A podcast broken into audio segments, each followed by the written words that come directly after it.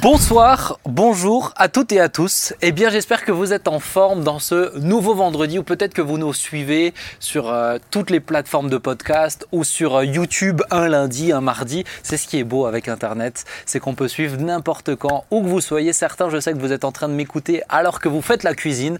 Eh bien, on espère que ce moment sera un moment convivial et pour ce faire, j'ai invité des personnes euh, magnifiques, merveilleuses. Avec moi, on va faire un petit tour de table. Vous l'avez déjà vu pour une émission. Claude, Oui. comment ben, vas-tu? Écoute, ça va, ça va, merci. Et toi? Tu m'as l'air d'être fatigué. Euh, non, non, non. Serait-ce non. serait-ce le chroniqueur à côté de toi qui t'a déjà épuisé avant de lancer l'émission? Continuons, continuons. Continuons. Voilà. Eh bien, papa, comment tu vas? Eh bien, je vais bien, si ce n'est que le terme magnifique euh, à notre sujet m'honore.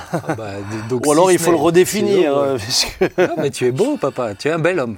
Ah, bah, Je te l'ai déjà dit Oui, mais que ce soit un homme qui me le dise, ça Bah oui, mais que ce soit ton pas. fils, ça devrait te rassurer quand même. bien mais, euh, sûr. Voilà, et puis on peut le dire à tous les internautes, aujourd'hui tu as rentré du bois. Physiquement ça se voit pas trop, mais je pense qu'au bout de 2-3 saisons ça pourra vraiment te faire du bien de rentrer du bois. On est heureux. Tu restes fidèle à toi-même. Oui, je suis très heureux d'être fidèle à moi-même. Et écoutez les amis, j'ai vraiment beaucoup de joie parce qu'on a avec nous aujourd'hui Claude, et ça fait bien longtemps qu'il n'était pas sur un plateau télé, Claude Gréder, pour ceux qui ne le connaissent pas, pasteur à l'église de la Porte Ouverte avec euh, nous. hein. Ça fait oui. combien de temps qu'il est pasteur? Ah, eh bien, Claude est arrivé 5 ans après que je suis rentré à plein temps. Donc moi, je suis rentré, je crois que j'ai 30. Vous voyez, 87 et toi? 92. 92. Voilà. 92, donc ça fait 27 ans. Oui. Oui, ça fait presque 30. 27, ouais. 29. Je suis né en 93, donc j'ai 28 ans. 92 à 29. Ah non, mais je suis. Vous voyez que je suis fort en matin. Ah bah je, Ça, je c'est- remarque que tu as besoin de quelques rattrapages, mais c'est pas grave. Mais t'es un stit, donc Voilà, tu vas pouvoir m'aider. J'ai eu l'honneur de passer une grande partie de ma carrière avec Claude. Ah ouais, ça se voit. Ouais. Honneur réciproque d'ailleurs. Ça a se fait de belles voit. choses ensemble. Ouais, Tu ouais, nous l'as fait progresser, on est Vraiment. vraiment reconnaissant, Claude. Vraiment, Claude, comment vas-tu Tu te sens trop. Écoutez, hein. je vais plutôt bien. Voilà, T'es en forme? Je suis en forme là. T'es content d'être avec nous Absolument, ça me rappelle des souvenirs de démarrage où on n'avait pas autant de techniciens ni autant de lumière et où il m'a fait rire tellement à un moment donné que j'ai même pas réussi à démarrer l'émission. Hmm. Tellement j'étais plié de rire et enfin, franchement, Bon, donc c'est chouette. tu connais le principe de l'émission. C'est pas une émission de débat, c'est une émission où on discute comme si on était euh, à, à table chez moi, on mange, voilà. D'accord. L'idée, c'est que on réfléchit, L'idée, c'est qu'on mange rien. on mange, euh, on mange de l'air, hein, faut le dire. hein, mais euh, bon, voilà. Bientôt, bientôt. Le budget euh, mériterait peut-être d'être un petit peu élevé pour avoir de la nourriture. Tiens, pourquoi pas oui, voilà, c'est Mais euh, en tout cas, voilà, on discute, on échange des avis. Des fois, on est d'accord, des fois, on n'est pas d'accord. Des fois, il y a des bonnes idées, des fois, on s'y perd. Et souvent, heureusement, à la fin, on s'y retrouve. retrouve. Et tu as compris. hein. Oh. Merci beaucoup, Claude. Et j'aimerais commencer par un premier sujet. Le thème, c'est comment retrouver de la motivation au travail. Alors, nous ici, on aime tous notre travail, en tout cas je l'espère, Euh, mais on a euh, pas mal de personnes qui ont des difficultés dans leur travail et j'ai trouvé une anecdote assez drôle qui, je me suis dit, tiens, je vais vous la partager pour introduire. Ça s'est passé il y a quelques temps en Suède. Un conseiller du fisc appelait son propre numéro pendant des heures pour éviter de travailler. Donc, donc, c'est, c'est, il avait visiblement un grand poil dans la main, je cite l'article. hein. Pour éviter de travailler, un conseiller du fisc suédois avait trouvé une astuce imparable. Au lieu de prendre des appels de clients, Andreas a appelé son propre numéro de portable, ce qui a eu pour conséquence de le mettre en occupé dans le système et que les appels entrants soient pris par quelqu'un d'autre, explique un rapport disciplinaire de l'autorité fiscale suédoise. Entre le 10 mars et le 5 mai, ce Suédois de 28 ans, qui risque licenciement, a appelé 32 fois son numéro personnel pour un total de 55 heures, soit 7 jours de travail effectif en l'espace de 2 mois. Alors, pas mal. Ma question, c'est bon, on comprend bien qu'il n'était pas très motivé au travail, cet, euh, ce jeune homme. Ma question, c'est est-ce que vous, vous avez déjà eu dans votre parcours euh, de travail, hein, parce que vous avez tous fait des. En dehors d'être pasteur, avant, tu- Claude, toi tu étais un site, papa tu as bossé à Peugeot, Claude on l'a déjà dit, mais tu étais éduque aussi, Euh, mais euh, tu es toujours éduque d'ailleurs, hein, tu es mais oui. toujours. Mais avant de, de- de- voilà, maintenant être un peu plus proche de- du, du travail dans l'église, les bâtiments, est-ce que vous avez perdu la motivation et peut-être même dans ce que vous faites aujourd'hui, est-ce que ça vous est déjà arrivé de perdre la motivation? La perdre, alors je pense, enfin perdre peut-être pas, mais euh, je pense qu'on est un cas particulier, en tout cas il me semble. Que dans le contexte dans lequel nous sommes, ça progresse, ça progresse tellement tout le temps, depuis maintenant 30-35 ans, que finalement, là on peut se perdre, c'est pas tant dans la motivation que dans la multiplicité des occupations et des, et des, et des, et des projets à poursuivre. Donc toute la difficulté, c'est de ne pas se disperser de trop, et de se recentrer pour pouvoir justement eh bien, se rappeler à quoi on est appelé et ce, qu'on est, ce à quoi on est appelé à faire. Quoi. Sinon, sinon effectivement, la motivation peut se diluer. Ouais. Alors c'est intéressant ce que tu dis, peut-être pour ceux qui nous suivent, qui nous écoutent euh, et qui connaissent pas trop, qui sont pas dans les murs. C'est vrai qu'on a, euh, on a des projets qui s'enchaînent. Il y a tout le temps quelque chose, et euh, c'est peut-être là où tu, fais appel à ça. Moi, j'ai été, euh, je m'occupais d'un groupe de jeunes en Suisse. Bon, le rythme était, était plus tranquille quand même, il faut le dire. hein. Il était bien plus tranquille, donc. Je comprends que tu fasses appel à ça. C'était pas un peu comme le Suédois là Alors non, moi je m'appelais pas. T'occuper Non, moi je m'appelais pas. Je me Ah cachais. bon. Non, c'est pas vrai, c'est pas vrai. Vous qui m'avez employé en Suisse, je vous rassure, je me cachais pas. Claude, est-ce que toi ça t'est déjà arrivé? Euh, oui, oui. Alors, euh, c'est pas, euh, c'est, c'est, c'est pas une perte de motivation, c'est une perte d'énergie en fait. Mhm. Ah, Parce que l'é- l'énergie est liée à la motivation, souvent. Ah, mais ouais, c'est intéressant. Voilà, c'est, la ressource qui nous permet de se lever le matin et de dire je vais travailler. Mais pour, euh, bon, euh, pour quitter un peu de mon cas, euh, j'aimerais parler de deux choses. Je pense connaître beaucoup de personnes aujourd'hui, peut-être quelques-uns qui nous écoutent, qui ont perdu leur motivation Oui. à cause du télétravail. Mm. Voilà. Tout à fait. Euh, suite au Covid, euh, on quitte la dimension où on travaille ensemble, on est dans le lien, et on se retrouve comme ça, euh, voilà, tout seul chez soi, dans, dans, dans un petit coin, une petite table. Et, et je sais que beaucoup de nos contemporains, beaucoup de jeunes, beaucoup de travailleurs, le, le télétravail a, a- a, voilà, contribué à leur perte de motivation. Bah, c'est l'isolement, ouais, L'isolement, Ouais. clairement. complètement. Euh, ne peut être euh, voilà, dans, dans une dynamique comme ça de groupe et d'équipe. Et, et le deuxième point que j'ai rencontré aussi, c'est finalement les, la question de la vocation. Hein. Question de la vocation, c'est des jeunes qui, euh, qui recherchent un boulot. Euh, la plupart des jeunes avec lesquels je travaille recherchent un boulot. Pourquoi? Parce que je veux avoir un salaire. Pourquoi? Parce que j'ai besoin d'argent. Et à un moment donné, je leur dis sur le long terme, vous allez perdre la motivation parce que euh, à notre époque encore, notre époque, si je peux dire, à mon époque, on ne parlait pas de, de boulot, on parlait de vocation. Oui. Voilà, qu'est-ce que tu aimes? Qu'est-ce que tu veux faire? Non, je cherche juste un boulot. Est-ce que tous les métiers sont des métiers de vocation? Ouh. Pas sûr. Non. Par contre, je pense qu'il y a dans la vie des saisons. Oui. Des saisons parce que il me semble qu'au départ, quand, quand un jeune va- a envie de se prouver, a envie de dire maintenant j'ai fait les études, je voudrais rentrer dans le monde du travail, je voudrais gagner mon salaire, enfin bâtir une maison, bâtir un foyer, un couple. Il y a cette fame- fameuse décennie ou ces deux décennies où on, se, on court après le succès. Mhm. On va avoir du succès au travail, on grimpe les échelons, du succès familial, du succès professionnel, etc. Et puis après, il y a une tranche d'âge, après 40-45 ans, où tout à coup vient la réflexion sur mais pourquoi je cours? En fait, je cours après quoi? Euh, Parce qu'on a fait sa maison, elle est enfin bâtie. Les petits sont partis du nid. Euh, au travail, on a grimpé les échelons, puis on se rend bien compte que quand on est tout en haut, on est un peu seul, que c'est pas forcément toujours la, chose la plus drôle à faire. Et puis finalement, on s'est aussi pris des coups en cours de route. Et, et on se dit, mais pourquoi je, je- pourquoi je me lève tous les matins et je fais peut-être 42, 45, 50 heures par semaine, Mhm. voire plus, pour certains patrons. Et, mais en fait, je cours après quoi? Vient le moment où on cherche du sens Oui. à ce qu'on fait. Et on rencontre aujourd'hui des gens, et j'en connais plusieurs, et, et des gens très proches, qui ont quitté des bons postes, des bons postes bien payés, et qui ont cherché, euh, entre guillemets, de la vocation, ou en tout cas des métiers où il y a plus de sens et de vocation, et comme source de remotivation pour retravailler, pour travailler, c'est une sacrée source. Et ce qui est aussi propre aussi à, la génération d'aujourd'hui, hein, on en parle euh, comme quelque chose, c'est une génération qui cherche le sens. Euh, la génération d'avant, c'était la ré- réalisation de soi-même. C'était toi qui m'avais prêté un livre très intéressant sur la quête du sens. Je sais pas si tu, l'as lu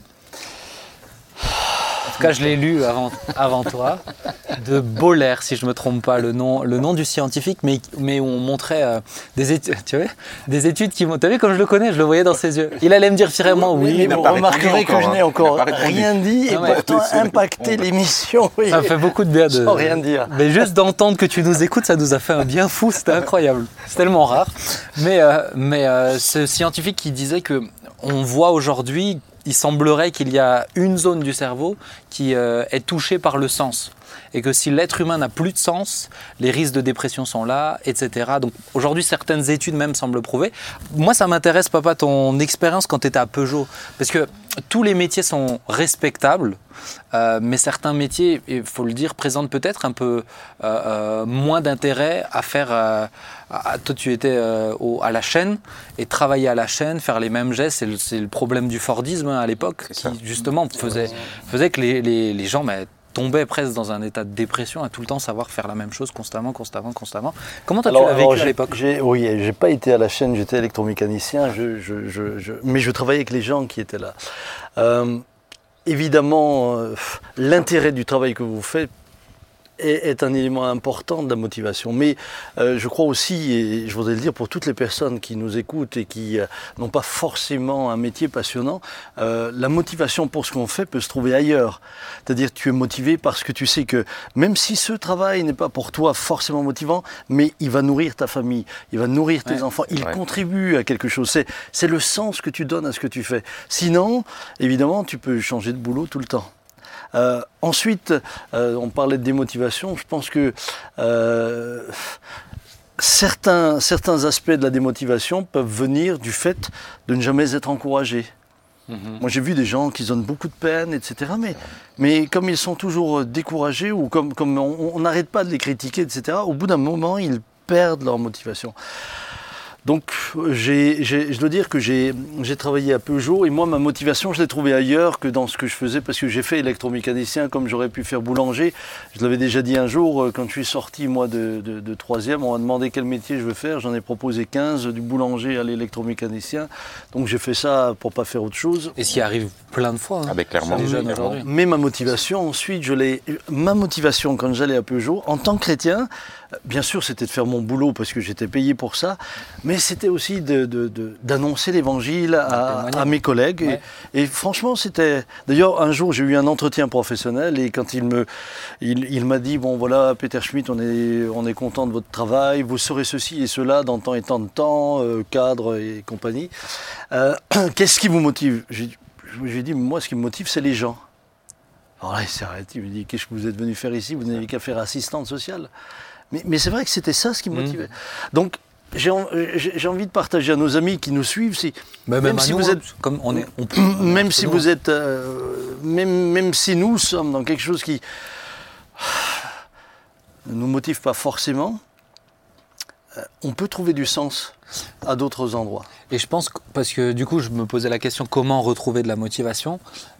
Tu disais un, point intéressant, et euh, toi aussi, Claude, hein. toi aussi, papa, tu as dit vraiment des choses hein. intéressantes. C'est bien. Hein. Je vous à tous un non, mais ah, mais on est intéressant aujourd'hui, c'est bien. ce, que, ce que je voulais dire, c'est que je pense qu'il faut vraiment que le sens il soit plus élevé que soi-même, ou plus élevé que des petits objectifs de ah, bah, j'ai mon travail pour m'acheter la belle voiture, parce que dès que tu l'as, dès que c'est palpable ces choses-là, dès, dès, que tu peux mettre le doigt dessus, c'est fini. Euh, faire être avec les gens, évangéliser, c'est un truc, c'est constant. Euh, trouver pour nourrir sa famille, c'est un but qui, est, qui a de la valeur, qui est, c'est pour le bien des enfants, si c'est sur des années. Et ça, je pense que comment retrouver de la motivation, c'est en se replongeant dans ce sens-là aussi, dans ces. Super intéressant ce que tu dis. Merci Claude. Euh, oui, mais on te le renvoie aussi, on te renvoie la Une émission hein. de valorisation. C'est formidable. On est bien entre nous. On se motive. Venez, on reste que entre nous. Hein on ne reste plus qu'ensemble. Le sens doit être beaucoup plus élevé que soi-même. Ça veut dire quoi? Ça veut dire que le, le, travail n'est pas seulement, comme on peut le vivre aujourd'hui, une question d'épanouissement personnel. Ça. Et, et, question de, de, réalisation. Il y a une dimension beaucoup plus grande que chacun doit pouvoir trouver. Et je rejoins, euh, je rejoins le, le, pasteur Sam quand il dit euh, oui, il faut, il faut y donner un sens. Il faut y donner un sens. Euh, mais c'est quand même bien qu'on lui donne aussi un sens euh, intrinsèque, c'est-à-dire un sens personnel personnel. je trouve un petit peu, un petit peu, on est dans, dans le côté euh, subliminal, dans les hauteurs euh, euh, stratosphériques du sens, c'est très bien, il en faut, et je suis le premier à dire que je suis dans une vocation où on, est dans le sens, mm -hmm. en partie Ben. Par contre, je me dis que celui qui a le SMIC et qui reçoit une augmentation de 200 euros, ça lui fait du bien aussi, ça peut le remotiver au travail. Ah ben. juste parce que je me l'impression que des fois on est un petit peu dans le sens. Euh, à la fin du mois, il y a des factures à payer pour tout le monde. Et reste parce que tu as ton patron en face de toi que tu, non, mais euh, tu parles d'augmentation. mais le message est passé. En, je pense que tu vous êtes en face. Enfin, c'est vous, cher Ah oui, ami. Mais ceci étant dit, euh, cher Ben, c'est que peut-être que l'augmentation, elle n'a qu'une euh, enfin, elle ne peut être que motivation temporaire. Parce qu'une fois qu'on l'a, bah, c'est comme la voiture qu'on a gagnée, bon, Bien. voilà, ça fait du bien. Et après, on se dit, tiens, il faudrait de nouveau une, une rallonge. Et c'est pas forcément ce qu'on cherche. Aujourd'hui, je pense qu'une des, une des sources de remotivation, c'est aussi toute l'ambiance qui est au travail. C'est vrai. Toute l'ambiance. Euh, tu en parlais avant, Sam, sur le côté euh, savoir être Encouragement. encouragé. Mm. Mais aussi, merci. Hey, ce soir, tu as bien euh, prêché ou tu as bien fait ton, ton job de machin.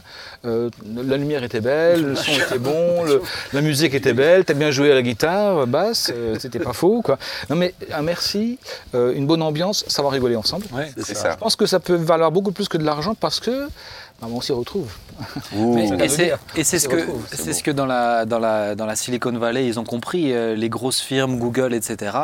Il y a des salles pour jouer ensemble, euh, pour se détendre ensemble. Il y a des salles. On est content d'aller au travail parce que tu sais que tu vas pas juste être derrière ton écran. Ramener Oui, son animal dis- de compagnie. On peut ramener son animal de compagnie. Attends, je fais même une même pour montrer à quel point ils vont loin, eh, bon là c'est c'est presque fou, je trouve, mais il y a des salles de euh, câlinage d'animaux. Mhm. C'est-à-dire ils mettent des, des- des- des petits chiots, etc. Juste pour te sentir bien, tu peux y aller pendant ta Tu vois, pause. Ben, alors, moi, qu'est-ce quand on en arrive là, j'ai l'impression qu'on est dans une espèce de grosse manipulation pour que tu sois plus rentable. bah oui. Ah mais c'est... Et là, j'ai plus le sentiment qu'on est dans quelque chose qui Non mais on est d'accord. du sens, mais plutôt dans quelque chose qui mais- vise mais- l'exploitation.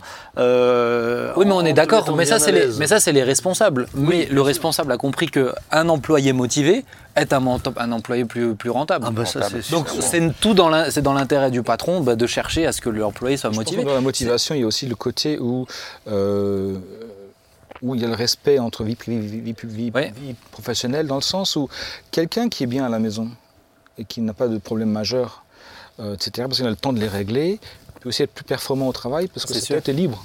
Sûr. Il peut, il peut travailler autrement que s'il rentre du boulot, rentre de, de- du travail, de, rentre Ouais. de la, du travail, qui sa femme l'engueule parce qu'il a fait des heures sup et qu'il ne va jamais. D'avoir d'avoir un, un bon équilibre, euh, voilà, travail, Mais d'ailleurs, je fais, je fais- et vie professionnelle. Ouais, c'est ça. Mais juste même par rapport à, à ce qu'on disait là sur le, le- les patrons qui cherchent le bien-être des employés justement pour garder cette motivation, il y a de plus en plus de personnes qui sont employées pour être juste... euh, Oui. Comment on appelle le terme l'as- les gestionnaires du bonheur, non Gest- les- ou les- Ouais, c'est ça, ouais. les- les responsables du bonheur de Ouais. l'entreprise. Qui doivent voir que. Est-ce que ton fauteuil, t'as mal au dos? Attends, moi je m'occupe de trouver un fauteuil qui te fera plus mal au dos. Est-ce que tes, tes horaires c'est vraiment bien Ah avec bah tes c'est enfants gentil, hein, parce que franchement là... Mais- Merci. On attendait un Tu petit café, aller, un attends. thé, mais non, ça- Mais non, mais c'est, Mais- c'est- mais c'est- je trouve que c'est très intéressant aussi comme approche. euh, Si on Mais- prend le, le prisme un peu de- du, du- du patron, c'est aussi intéressant de penser à ça, le Mais bonheur. des- regarde, euh, tu as, il y a quelqu'un qu'on connaît tous ici, c'est Christian. Christian qui a travaillé à Peugeot pendant de longues années. Alors lui, il a connu ce qui a été aussi la chaîne pendant un temps. Et euh, le Seigneur l'avait, appelé dans son jeune âge et lui était tout de suite motivé pour servir Dieu. Au bout de deux ans, la chaîne, il se dit, rien ne se passe, où est Dieu dans tout ça, etc. Et puis il voulait changer de boulot et, un jour il a interrogé le Seigneur. Il lui dit, mais Seigneur, t'es où dans tout ça? T'es où? Tu. Et, le Seigneur lui a répondu la chose suivante. Tu veux me servir alors que tous les jours tu vas en râlant au boulot? Et il, il dira, il le témoigne encore aujourd'hui, il dira à, partir de ce jour-là, j'ai dit, Seigneur, je deviendrai le meilleur monteur de porte que Peugeot n'a jamais eu. Et, finalement, il a trouvé sa motivation en quoi? Eh ben Dans le fait qu'en tant que chrétien, il était appelé d'abord à être un exemple là où il est et à aller au travail non pas en râlant. Il est devenu cadre, etc. Et ensuite, après des années, le Seigneur l'a appelé. Ah bah pour les, Mais, chrétiens mais Dieu l'a motivé comme pour ça. les chrétiens qui Ouais. nous écoutent, il y a un verset qui euh, nous donne toute Ouais, la motivation du monde. Tout, faites toutes choses comme si vous le faisiez pour le Seigneur. Ah, euh, Dieu, quand tu sais que tout, tu dois le faire comme si tu le fais pour le Seigneur, tu es censé être motivé. hein, euh, Mais c'est vrai qu'on est tous, enfin dans notre génération, à l'époque, moi aussi, on m'a demandé ce que je voulais devenir. Moi, je ne sais pas ce que je voulais devenir. J'ai raté des concours, j'en ai réussi un. L'école l'école normale, je me retrouvais à un stit. Mais c'est parce que j'avais choisi à la base. Mais pas du tout. Moi, j'étais jeune chrétien à l'époque, je venais de me convertir. Je me retrouve devant des gamins et, et j'ai mes copains qui étaient moins diplômés que moi, qui allaient travailler en Suisse. Ils avaient le triple de moi. Et moi, je me disais, mais qu'est-ce que je fais avec les enfants des autres à m'embêter avec eux, avec Ouais. 30 gamins, et puis, euh, et puis un salaire euh, loin, de, la- loin des envies que j'avais. Et puis j'ai râlé avec Dieu, mais j'ai râlé, mais j'ai comme une question, j'ai râlé. Et j'avais toujours dit un jour au Seigneur, je vais même partir en mission. Et voilà qu'un matin, je vais au travail et j'étais vraiment mal vissé. Euh, et tout le monde dira, mais c'est un magnifique métier d'institut, vous avez des vacances et tout. Pour le coup, c'est un métier de vocation. Vocation. Et j'arrive dans, cette, dans, cette, dans la rue principale de ce village où j'allais travailler. Et je dis, je te comprends pas, Seigneur. Je ne te comprends pas. Qu'est-ce que je fous là avec vingt, vingtaine d'enfants? Le Seigneur m'a dit, mais mon petit, tu voulais partir en mission au loin, t'occuper de centaines de gens, milliers de gens. Pourquoi tu voudrais que je t'envoie là-bas au loin si tu n'arrives pas à t'occuper de 20 gamins dans ce village mmh. Et tout à coup, je me suis rendu compte qu'en fait, mon terrain missionnaire, entre guillemets missionnaire, était, était le fait de s'occuper de ces 20 enfants. Mmh. Et j'ai tout mis, toute mon énergie dans le fait que déjà, de réconcilier ces enfants avec l'école. Mmh. De faire en sorte que le matin, ils se lèvent et qu'ils se disent, c'est une chouette journée, avec M. Gréder, on va faire une belle journée d'école. Et j'ai vu des, évolutions dans, la, dans, le, dans, la, vie des enfants. Forcément, ça a eu des incidences sur les parents. Je pense que je n'ai jamais eu autant de cadeaux de Noël des parents que cette année-là. Hmm. Avec des. Hein. Mais parce que tout à coup, mon attitude à moi avait changé. Oui. Mon regard sur le travail avait changé. Et tout à coup, mon travail n'était plus un travail. C'était une activité, mais qui était aussi faite comme pour le Seigneur. Et, alors, en, l'occurrence, j'ai encore eu l'occasion forcément d'être un témoin visible auprès de ses enfants. Parce que forcément, un, un, instit ou un prof ne laisse pas son éthique à la porte. Il rentre avec tout ce qu'il est auprès des enfants. Et, il traduit quelque chose, même s'il ne le dit pas forcément de manière claire, mais il traduit quelque chose de son être auprès de ses enfants. Et mmh. du coup, je me suis dit, mais voilà mon terrain missionnaire. Mais il a fallu un Voilà l'instituteur que j'aurais dû avoir. Tu vois Tu vois, ça aurait changé ma vie. Ah, c'est la faute de l'institut en fait, c'est pour ça. tu vois, les... jamais été réconcilié avec Les amis, le temps passe, hein, mais euh, peut-être pour Andreas, si tu nous regardes de Suède euh, et que c'est traduit cette émission, donc j'essaie de... de... Donne-nous ton numéro, on t'appellera pour temps de service. J'essaye de synthétiser, mais je pense en tout cas à trouver un sens profond. En tant que croyant, être une lumière là où on est, le faire comme si on était pour le Seigneur et avoir un équilibre. Avoir un équilibre, vie personnelle, vie privée. Le sommeil aussi, hein, parce qu'on n'en parle pas souvent, mais le sommeil. la différence entre la vie personnelle et la vie privée oui, comme il est. non, mais j'ai trouvé ça ma motivation. Non, j'ai trouvé que c'était profond.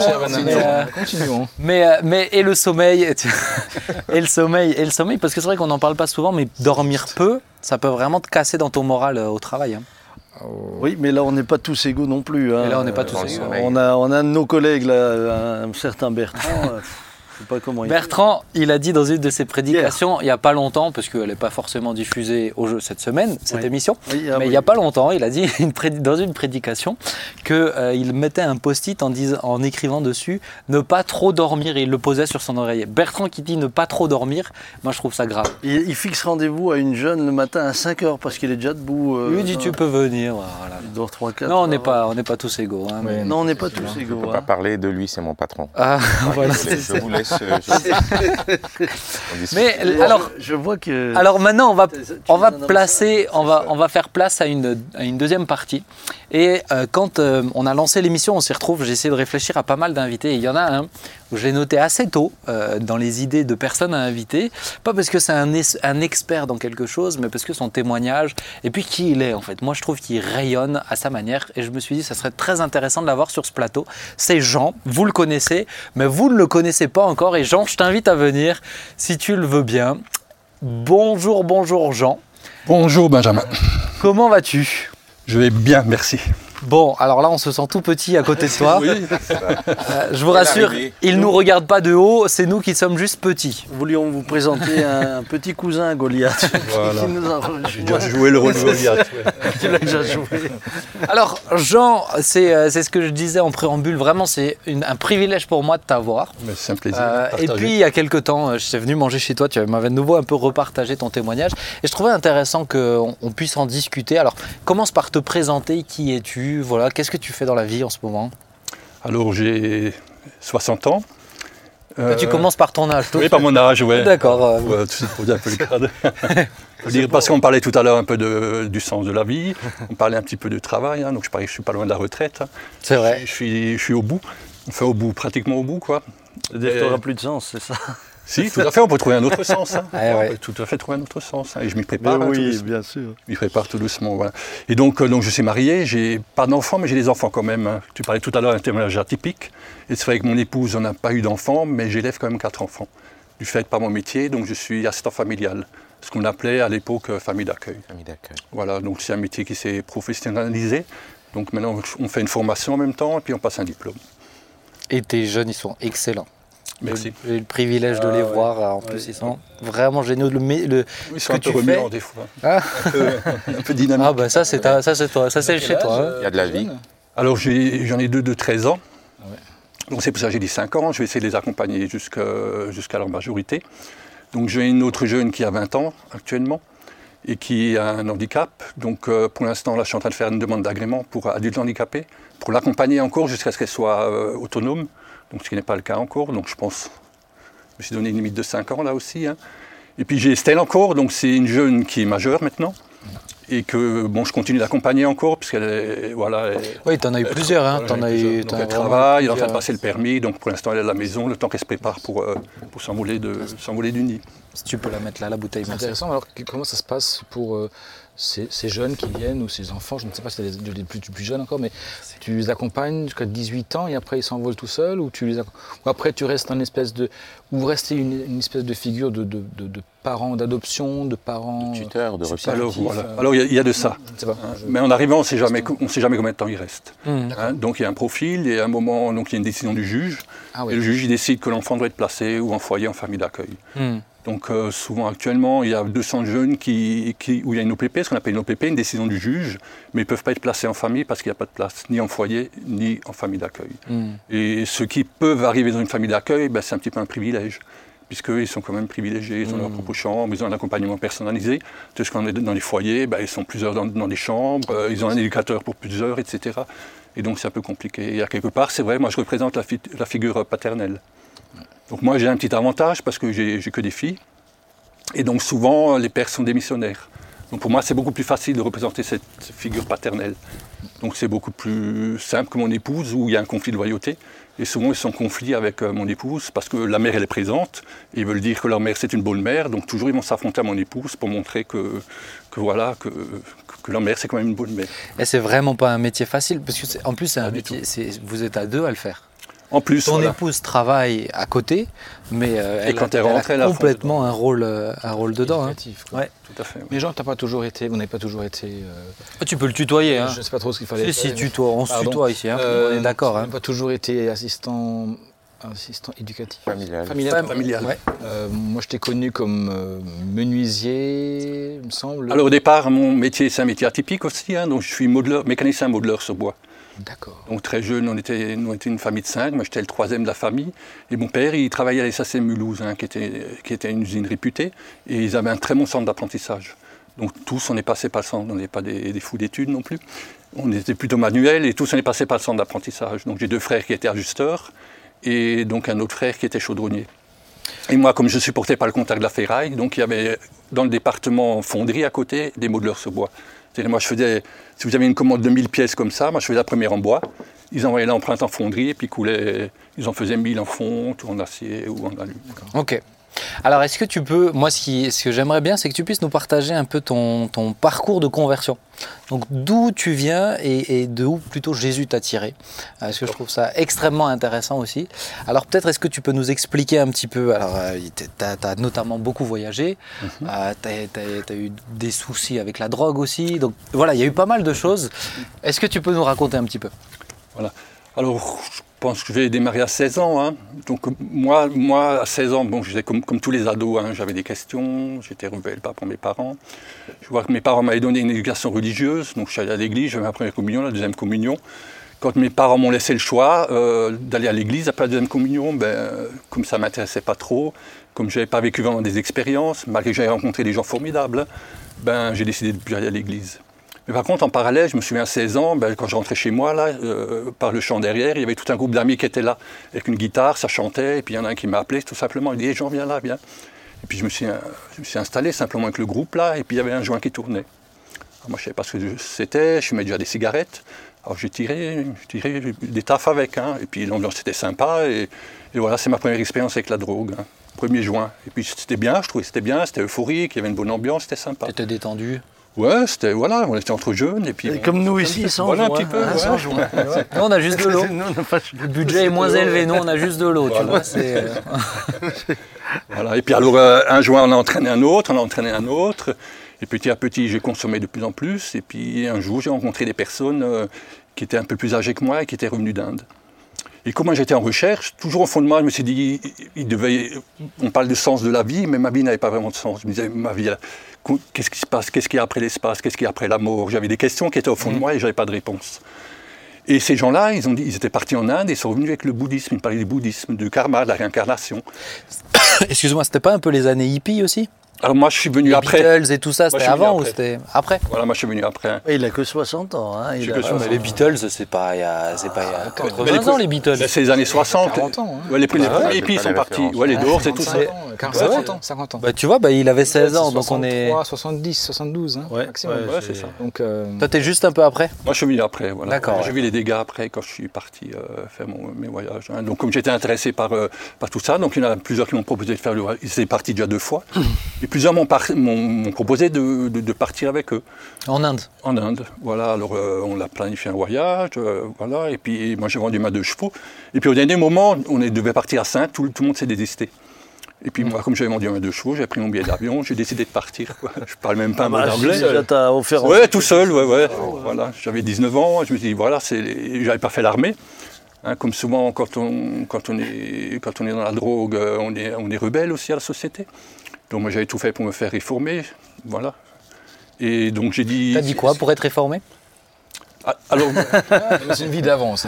non, non, mais j'ai, menti. Non, j'ai menti, tout, prescription. j'ai menti tout simplement. hein. Moi, je savais ce qui était décisif. euh, je savais que plein de gens jouaient la comédie, il y en a qui se droguaient là-bas, il y en a qui dormaient pas la nuit, il y en a qui hurlaient. Ça, j'ai vu que c'était compliqué. Mais Ouais. je savais que le moment clé, c'était le psychiatre. Et donc, moi, j'ai fait tout normalement. Je me mettais à part, je ne mangeais pas avec les autres, mais j'étais à part, mais je ne faisais pas d'esclandre. Et à la fin, ben, j'ai tout misé avec le psychiatre. J'ai dit simplement écoutez, euh, voilà, moi, j'ai mon meilleur ami qui est mort. Moi, j'ai voulu me suicider plusieurs fois. Je ne suis pas bien. euh, je ne veux pas faire l'armée parce que je ne serais pas bien. Je vais sans doute me suicider là-bas. Et lui, je pense qu'il a pris peur parce que l'armée est responsable. Et je pense qu'ils ont vraiment peur de ça. Alors, il m'a dit bah, écoutez, je vous réforme, je vous mets P4. Et donc, ça avait fonctionné, voilà, tout simplement. Nous, on n'a pas eu besoin de faire ça. Euh, non. Mais après, il y, avait, il y a eu des objecteurs à cette époque-là. Il y a eu très peu d'objecteurs. Moi, j'étais, et moi, j'étais déjà chargé de, j'étais déjà euh, chargé de famille. Ah oui, toi, Ah tu- ouais, ouais, ouais. oui. Il a tout de suite voulu marié à être 19 ans. pasteur, moi, tu vois. Il a fait plein d'enfants comme Ah, ça. moi, j'ai tout de j'ai suite dû formé ma propre armée. Ah voilà. C'est une solution. la Alors, meilleure manière de devenir général. de- Excuse-moi, j'ai fait, j'ai fait un petit écart là, mais donc, donc euh, tu n'étais pas à l'armée, tu allais partir en Inde, Voilà. on te reprend Ma grand-mère m'a toujours dit T'as pas fait l'armée, tu seras pas un homme. Ah, Je dis Bah, je vais faire un voyage et ça, verra si je suis un homme. Je vais pas défendre des, des- des idées comme ça. Parcours initiatique. Oui, je pense, à quelque part, ça fait partie de ça. Quoi. Et donc, je ne me suis pas rendu compte euh, des difficultés que j'allais rencontrer. J'avais beaucoup d'attentes par rapport à ça. Je parlais même pas un mot d'anglais. hein. Heureusement, j'ai amené un petit dictionnaire français-anglais, parce qu'en Inde, il y a très peu de gens qui parlent déjà anglais. Le reste, c'est de l'hindou ou des, des langages locaux. Donc, j'ai galéré. au lui, c'est pas départ. un niveau tout de suite. euh, Ah oh. Il y en a, ils partent en Suisse, des choses comme ça, ils vont en Inde. Non, moi, c'était en Inde, c'était mon premier voyage. Bon, un parcours initiatique en Suisse. Faut Oh aussi- bah, tu sais, euh, c'est une culture, hein, il faut aussi s'y faire. hein. Non, mais ce qui, ce qui m'intéressait, c'était qu'il y avait deux choses. hein. Il y avait, c'est vrai que il y avait le, le shit, hein, il y avait, il y avait la, la- la meilleure qualité de bœuf qu'on pouvait trouver là-bas. Hein. C'était vraiment le- un centre de production, euh, bon, le ou d'autres pays, mais il y avait vraiment de la bonne qualité. Ça, ça m'intéressait. Tu allais faire du shopping, quoi. Voilà. Et puis, bon, je il touchais pas, je touchais pas la drogue dure là. Et ce qui m'intéressait, c'était le côté spirituel aussi, parce que j'avais toujours ces attentes au fond de moi, et je n'avais pas réglé, euh, voilà, ces choses-là. Et je pensais trouver des réponses en Inde. Et est-ce que tu, tu en as trouvé? Alors on va, on va y venir. hein. Alors moi déjà en arrivant, j'étais déjà en sortant de l'aéroport, j'étais choqué par, euh, par la misère qu'il y a là-bas. J'ai eu mes premiers lépreux en train de faire la manche à la sortie de l'aéroport. Quand j'ai vu la misère, le cohue et tout ça, tout ce qu'il y avait là-bas, mais ça m'a vraiment vraiment choqué. Et après, à fur et à mesure de mon voyage, ben, j'ai un petit peu ouvert les yeux et puis il y a des questions qui sont venues en moi. Parce que quand on demande à un, un hindou, mais pourquoi vous n'aidez pas ces enfants qui fouillent dans les poubelles pour manger? Et moi j'ai vu des enfants fouiller dans les poubelles, ils ont des en béton, et il y a des chiens qui mangent dans ces poubelles-là, et il y a des vaches. Et si ce gamin ne trouve pas une petite poignée de riz pour manger, il n'a rien à manger de la journée. Hein, Toute la case des, des intouchables. Et quand je demandais mais pourquoi vous aidez pas ces gens-là, mais ils disaient ah mais c'est leur karma. C'est parce que dans une autre vie, ils ont fait du mal, ils doivent payer dans cette vie-là. Et si on les aide, ça ne va pas les favoriser. Et si- s'ils accomplissent bien leur karma, ben, ils, ils seront réincarnés dans une autre vie. Et là, déjà, ça m'a. Moi, je me suis dit, c'est pas possible. Si Dieu, il doit exister, il doit être amour. On ne peut pas laisser des enfants comme ça mourir de faim, ne pas s'en occuper. Et je sentais qu'il y avait quelque chose qui clochait. Et à fur et à mesure que j'ai avancé dans mon voyage, dans ma vie, mais je me suis fait un peu ma propre religion. J'ai pris un peu du catholicisme, j'ai pris un petit peu des préceptes que j'avais entendus de grands sages, j'ai pris un petit peu du bouddhisme, et je me suis fait ma propre sauce. Et puis ça m'arrangeait bien parce que, parce que je pouvais justifier le mal, je pouvais justifier ma mauvaise conduite comme ça aussi. Et ça me permettait de, tracer la, de traverser la vie tout en disant, en ayant une petite conscience et en disant que je fais, je fais le bien. Mhm. Et après, j'ai pu voir que, ben, quelque part, c'est un placebo. hein. Cette religion a été inventée pour aider les hindous à supporter la misère, à accepter le système de caste, à permettre à des gens de n'avoir rien du tout et d'autres d'avoir vraiment tout. Et ça, ben, ça m'a bouleversé aussi. Et ça m- j'ai pris un petit peu de recul par rapport à la religion. Alors j'ai continué de cheminer, j'ai visité l'Inde, j'étais deux mois au Népal. J'ai beaucoup aimé, j'ai rencontré des gens formidables, j'ai vu des super paysages. euh, non, je, ce, ce voyage, il m'a formé aussi. Il m'a ouvert les yeux sur beaucoup de choses et il m'a- formé également. Mais quand je suis revenu après, ben, c'était dur, revenir à la réalité. Hein, on part. euh, Ce qui se passe souvent quand les gens rentrent de voyage. hein. bah oui, on Ah a bah. six mois, on n'a pas besoin de travailler. euh, La vie, c'est pas qu'un voyage. hein. C'est ça. c'est pas comme- C'est un voyage, mais un voyage avec différentes étapes. Voilà, Oui, il y, a, il y a le quotidien, il y a les soucis. Il y a le quotidien. c'est ça, voilà, c'est ça. Ouais. Et puis des problèmes intérieurs, parce que je pense que je commençais à faire une petite déprime. hein. Parce que je suis revenu, je me souviens à l'aéroport, j'avais les, les cheveux longs jusqu'au milieu du dos. J'avais une chemise que j'avais du Népal, j'avais des grosses chaussettes et j'étais en sandalettes en plein hiver. Puis heureusement qu'en rentrant, quand je suis rentré, il y a un gars dans un garage et m'a ouvert la, la, voiture. comme ça. Moi, je l'imagine bien comme ça. Ouais, un peu, avec un une peu. grosse barbe encore. euh, Ouais, la barbe et tout. ouais. Oui, oui, ça c'est. ça, c'est, euh, Voilà, j'étais dans mon monde et j'étais un petit peu dans mon... Et là-bas en Inde, j'ai vu ceux qui sont restés les junkies. Ouais. Donc certains, certains, ils étaient dans des, états- des états pitoy- pitoyables, hein, comme mendiants. D'autres avaient ouvert des petits commerces euh, et puis continuaient à, à toucher à la drogue encore. Ils avaient survécu. Et, et puis, moi, j'ai vu ces, ces- ces- vestiges-là. Mais moi, je ne me retrouvais pas là, dans, dans ces hippies, dans ces ça. Alors, on va essayer d'avancer un peu parce que euh, franchement, moi je pourrais t'écouter euh, longtemps, mais le problème c'est que le temps est limité euh, dans les émissions. Comment tu arrives à, à- à l'étape où bon, bah, tu marches avec ta propre religion, tu marches avec tes joints, enfin voilà, avec une vie un peu bancale comme ça Euh, Comment tu arrives au moment où Jésus vraiment te rencontre? J'ai plus envie de dire Jésus te rencontre que tu le rencontres, mais euh, comment tu arrives à ce moment-là?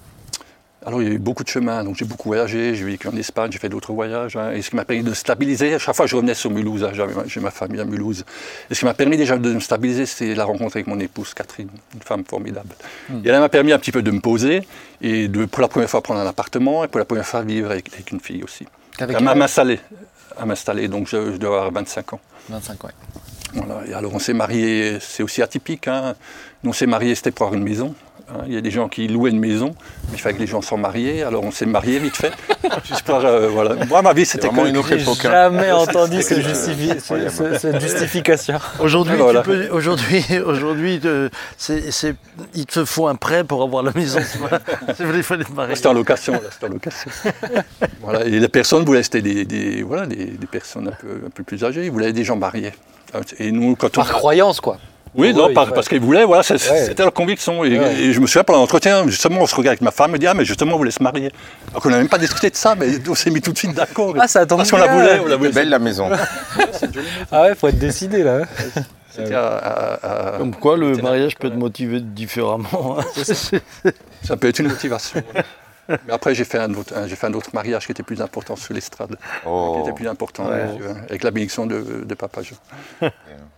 Et du coup, alors Alors du coup, alors euh, moi en revenant d'un enterrement, donc euh, il y avait un, un dealer que je connaissais euh, qui, ben, qui, est, qui est mort dans, un- dans un accident et ce jour-là, je rencontre une personne qui venait à l'église ici, qui s'appelait Arsène, avec une autre Betty. Et les deux s'étaient convertis, mais ils ne me l'avaient pas dit. Alors moi je l'ai invité, ça fait longtemps que je ne l'avais pas vu. C'était, un moment c'était mon dealer aussi, il me vendait de la drogue. C'était, faut le dire, c'était le plus gros dealer de Mulhouse à ce moment-là. Pendant hein, tout un temps, et pendant sept ans à peu près, hein, il a été euh, un des grands fournisseurs. là. Qui est aussi un sacré personnage. hein. Là, vous avez une, Ah, Typique aussi. ah, il, est, il est exceptionnel. il y a une tribu de personnages atypiques euh, dans ce parcours et dans cette église, c'est vrai. Ouais, il est exceptionnel. Et alors lui, donc je l'ai invité à, ben, après l'entraînement à boire un pot là.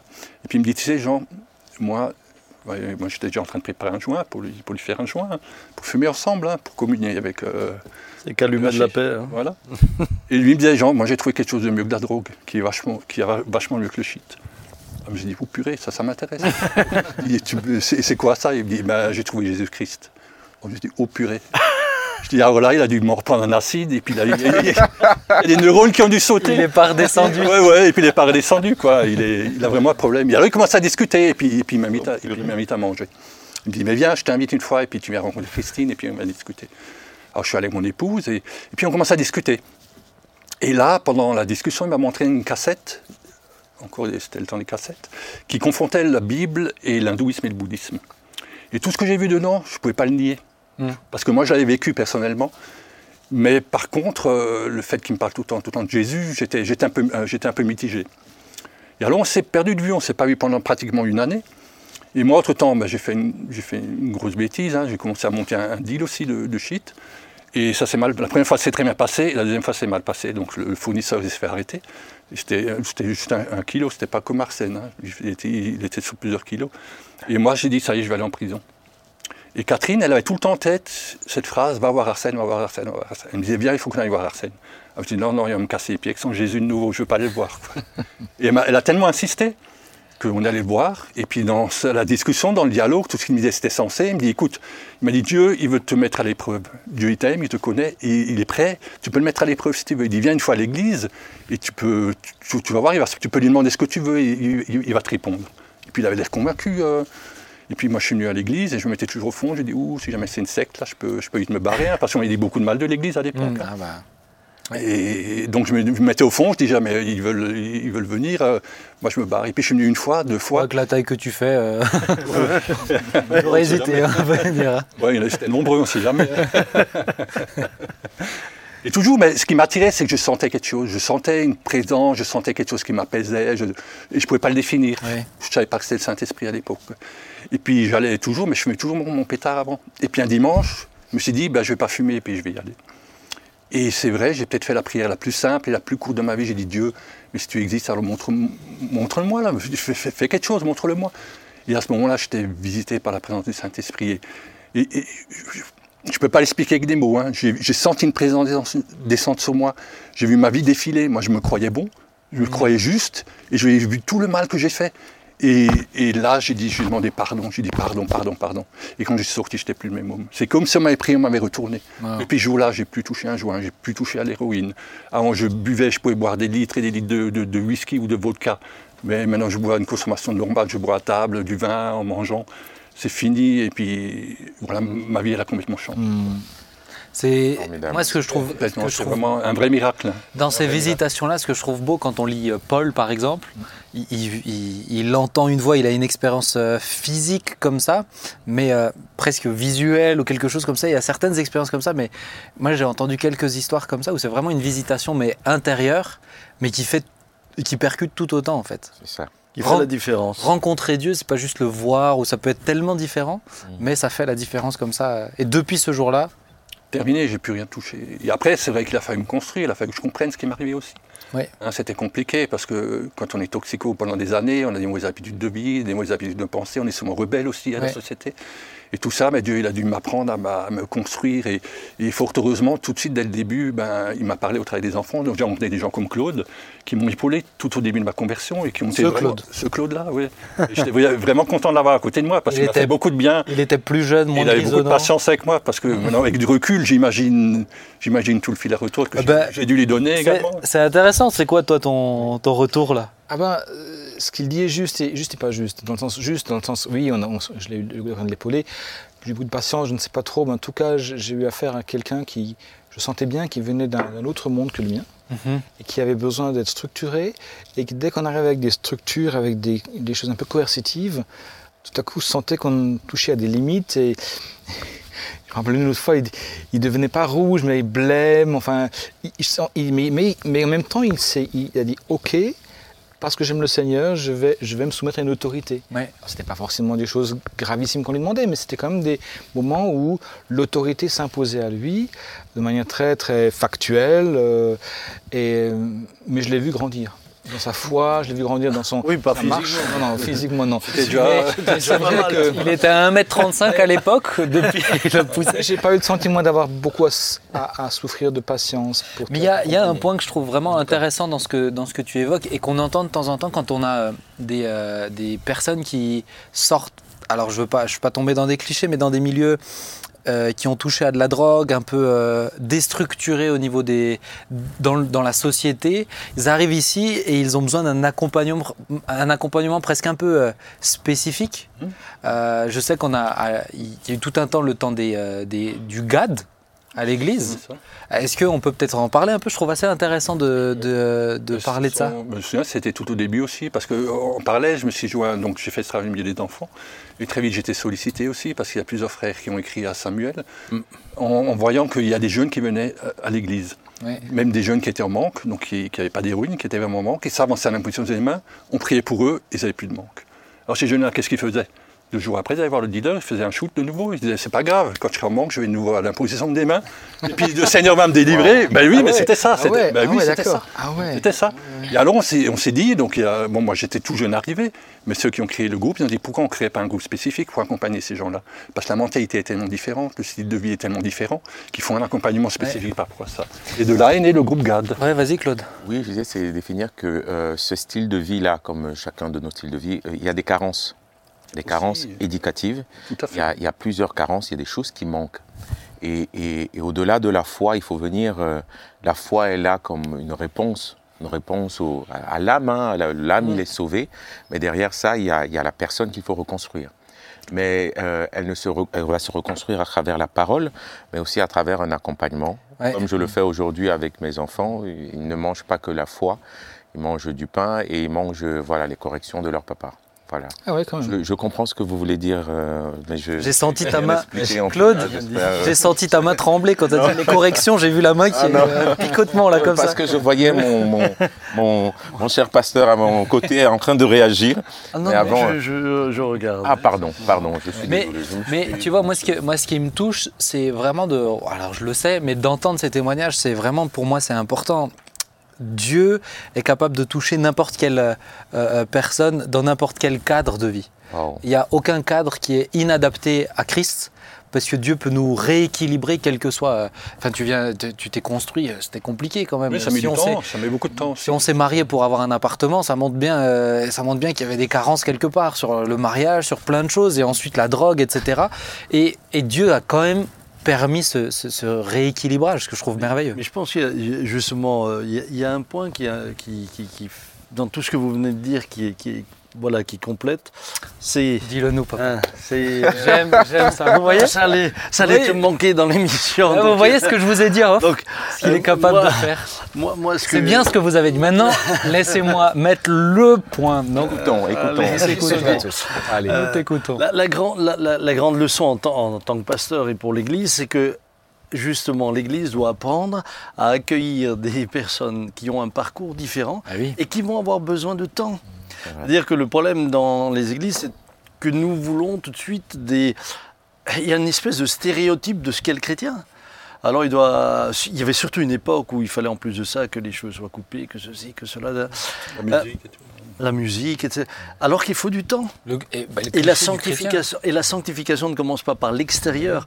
La sanctification commence par l'intérieur et elle va vers l'extérieur. Mais va voir, va voir Et- un chrétien et- gitan. euh, ouais, Laisse-moi juste terminer. Oh, excuse-nous. Hein, bah, Et, et elle va. Et elle je va croyais que c'était une discussion en fait à la Ah, base. euh, ah, voilà. Et elle va vers l'extérieur. Mais, mais le temps que ça arrive à l'extérieur, waouh, il faut accepter que les. Moi, moi, je me souviens, vous étiez toute une troupe. hein, entre toi, Arsène, il y avait hein, Betty, puis enfin d'autres encore. Vous étiez toute une troupe à venir. Et puis vous êtes venus comme vous étiez. Et je bénis Dieu de ce que jamais personne n'a mis de pression. Ouais, et parfois, et parfois, il y a des personnes qui, elles, restent comme elles sont. On regarde euh, un chrétien gitan, c'est ce que j'essayais de dire. Ça n'a rien à voir avec un chrétien alsacien. Mais il reste chrétien.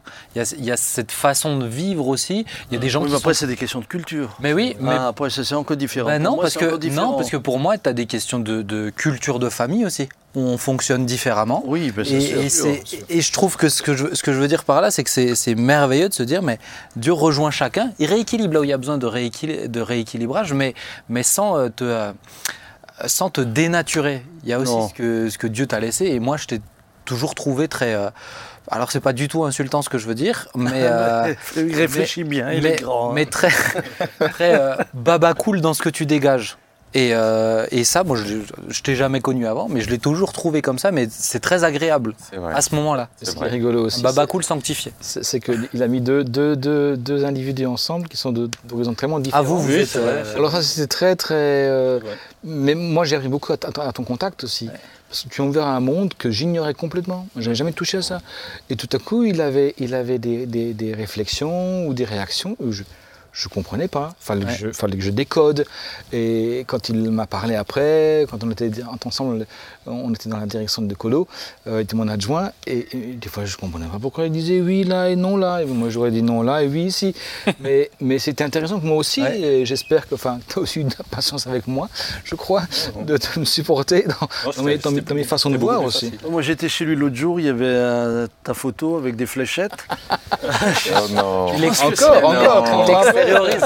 Mais il vise bien, hein, il vise bien. Non, pour moi, Claude, c'était quand même la personne qui était, ben, qui, qui, qui- qui m'apportait beaucoup parce qu'il il- il- il représentait un petit peu pour moi le, le- Le modèle. où je devais arriver, voilà, un petit peu. Parce qu'il était posé en tout, dans sa manière de prier. Mais moi, j'aimais beaucoup dans sa manière de reprendre les gens, de discuter avec les gens, de poser les choses. Et tout ça, c'était un monde que j'ai découvert aussi. Alors que vous êtes deux opposés, tu arrives à l'exhorter. Moi, je trouve ça extraordinaire. Et moi, je trouve extraordinaire, je faisais à l'époque, on faisait des réunions de prière. Mm. Et moi, je faisais des réunions de prière avec des CRS, avec des policiers. Alors que moi, c'est un monde que je, je détestais, puisque moi-même, je vendais et j'évitais ces gens-là. Hein, oui, mais au moment où tu faisais les réunions de prière, tu vendais plus. Non, là, je vendais Non, parce que là tu me rassures moi. Non, mais c'est quand même des, des gens qui, ont, euh, bah, qui sont, qui sont d'un monde de- Ouais. que, que je détestais avant. Quoi. Mais là, moi où je, c'est extraordinaire. moi aujourd'hui je suis euh, tellement euh, reconnaissant au Seigneur quand je te regarde, c'est que je t'ai vu l'autre jour avec les enfants là, Ah tu oui, as chez toi. formidable. Je dis waouh. Euh, il, il, il, a une, il a une autorité, il arrive à donner un cadre, lui qui avait du mal à, à Et- avoir un cadre. Et un amour, je trouve. Moi, quand je te vois, je, je vois. Oui. Moi, je t'ai vu dans Quartier Libre, j'ai fait souvent Quartier Libre avec toi. Moi, c'est un amour que tu dégages. T'es un Bertrand Bis hein, dans certains, certains points. En plus, vous avez. la- Ah C'est ouais, un ouais. hein. C'est vraiment un c'est compliment. Vraiment, il y, a une, il y a une paix, une sérénité que tu dégages, un amour qui est. euh, c'est- magnifique. Mais je trouve ça extrêmement intéressant. Moi, on va, on va s'arrêter là. On va même pas faire le. Je veux juste finir peut-être. Ah bah, vas-y. Ça, ça t'embête pas Ah bah non, vas-y. Parce qu'on parlait du sens de, de la vie tout à l'heure, et moi j'aimerais dire aux, aux gens qui nous écoutent aussi, moi je trouve que c'est extra- extraordinaire parce que Dieu nous connaît. Parce que dès, dès le début de ma conversion, je me suis engagé auprès des enfants. Tout de suite, il m'a orienté vers le social au niveau du GAD. Et je vois qu'avec le temps, Dieu, il m'en a fait même mon métier. Mhm. J'ai servi de, la- de, de cette fibre que j'avais pour le social, de cette fibre que j'avais pour les enfants.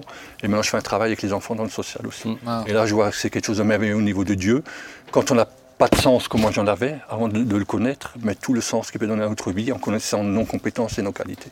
Et j'ai rien fait pour. J'ai été orienté vers des personnes, vers des situations, vers des travaux. vers- vers- vers- avant d'être assistant familial, j'ai fait d'autres travaux. Je travaillais dans le Mhm. bâtiment. Mais tout ça, ça m'a permis de me construire et de faire le travail que je fais actuellement. Mhm. Et là, vraiment, je remercie Dieu pour ça. Et on le remercie aussi Super. pour tout ce que tu fais. Tu fais énormément de bien au corps de Christ. hein. Donc, euh, merci beaucoup. Merci Jean. Tout le plaisir. non, mais tu peux. Reste, reste là parce que du coup, on va s'arrêter. On va pas faire le dernier sujet. J'avais prévu de faire un dernier sujet, mais je trouve qu'il il mériterait vraiment qu'on accorde du temps. Et là, ça fait déjà, vous vous êtes même pas rendu compte, ça fait une heure qu'on est ensemble. Ah, Déjà. Quand même. Euh, et donc, euh, je pense que ça vaut le coup là maintenant de s'arrêter. On a pu euh, échanger de pas mal de choses. Comment retrouver de la motivation à travail, comment trouver du sens. Et par ton témoignage, je pense être vraiment exhorté aussi dans ces parcours auxquels Dieu peut, de- desquels Dieu peut nous tirer. Et euh, vraiment, je vous encourage, vous qui nous suivez, à peut-être partager cette vidéo si vous connaissez quelqu'un. En regardant Jean, ça vous fait penser à quelqu'un, mais envoyez-lui cette vidéo. C'est peut-être l'occasion aussi qu'il soit touché. Vous connaissez quelqu'un démotivé au travail ou qui s'appelle sur son téléphone pour pas travailler. Bon, vous pouvez lui glisser l'anecdote. En tout cas, chers amis, on est vraiment heureux de pouvoir faire cette émission. On est heureux que ce soit une bénédiction pour vous. Je suis encouragé de tous les retours. N'hésitez pas à nous faire des retours. Moi, ça m'encourage vraiment aussi. Et puis, on en voit du fruit. Vous savez, vous pouvez retrouver sur toutes les plateformes de podcast, Spotify, Apple Music, Deezer, et puis il y en a des- des- des- d'autres. Celles-ci, ce sont les trois plus connues. Mais sur YouTube, vous pouvez partager, liker. Toutes ces choses, c'est pas pour faire de, de- des vues. C'est vraiment parce que plus c'est plébiscité et plus ça donne de la visibilité. Et plus ça donne de la visibilité, plus c'est bien tout simplement, bah, ça- c'est l'occasion de témoigner au travers de ça. Donc, merci à vous. Merci. Merci, Merci. Ben. Mais merci à vous qui nous suivez euh, assidûment. Alors certains tous les vendredis et d'autres dans le reste de la semaine. On vous souhaite une bonne semaine. Rendez-vous vendredi prochain à 19h. Et en attendant, bah, que le Seigneur vous bénisse tout simplement. Ciao, ciao. Bye bye. Au revoir.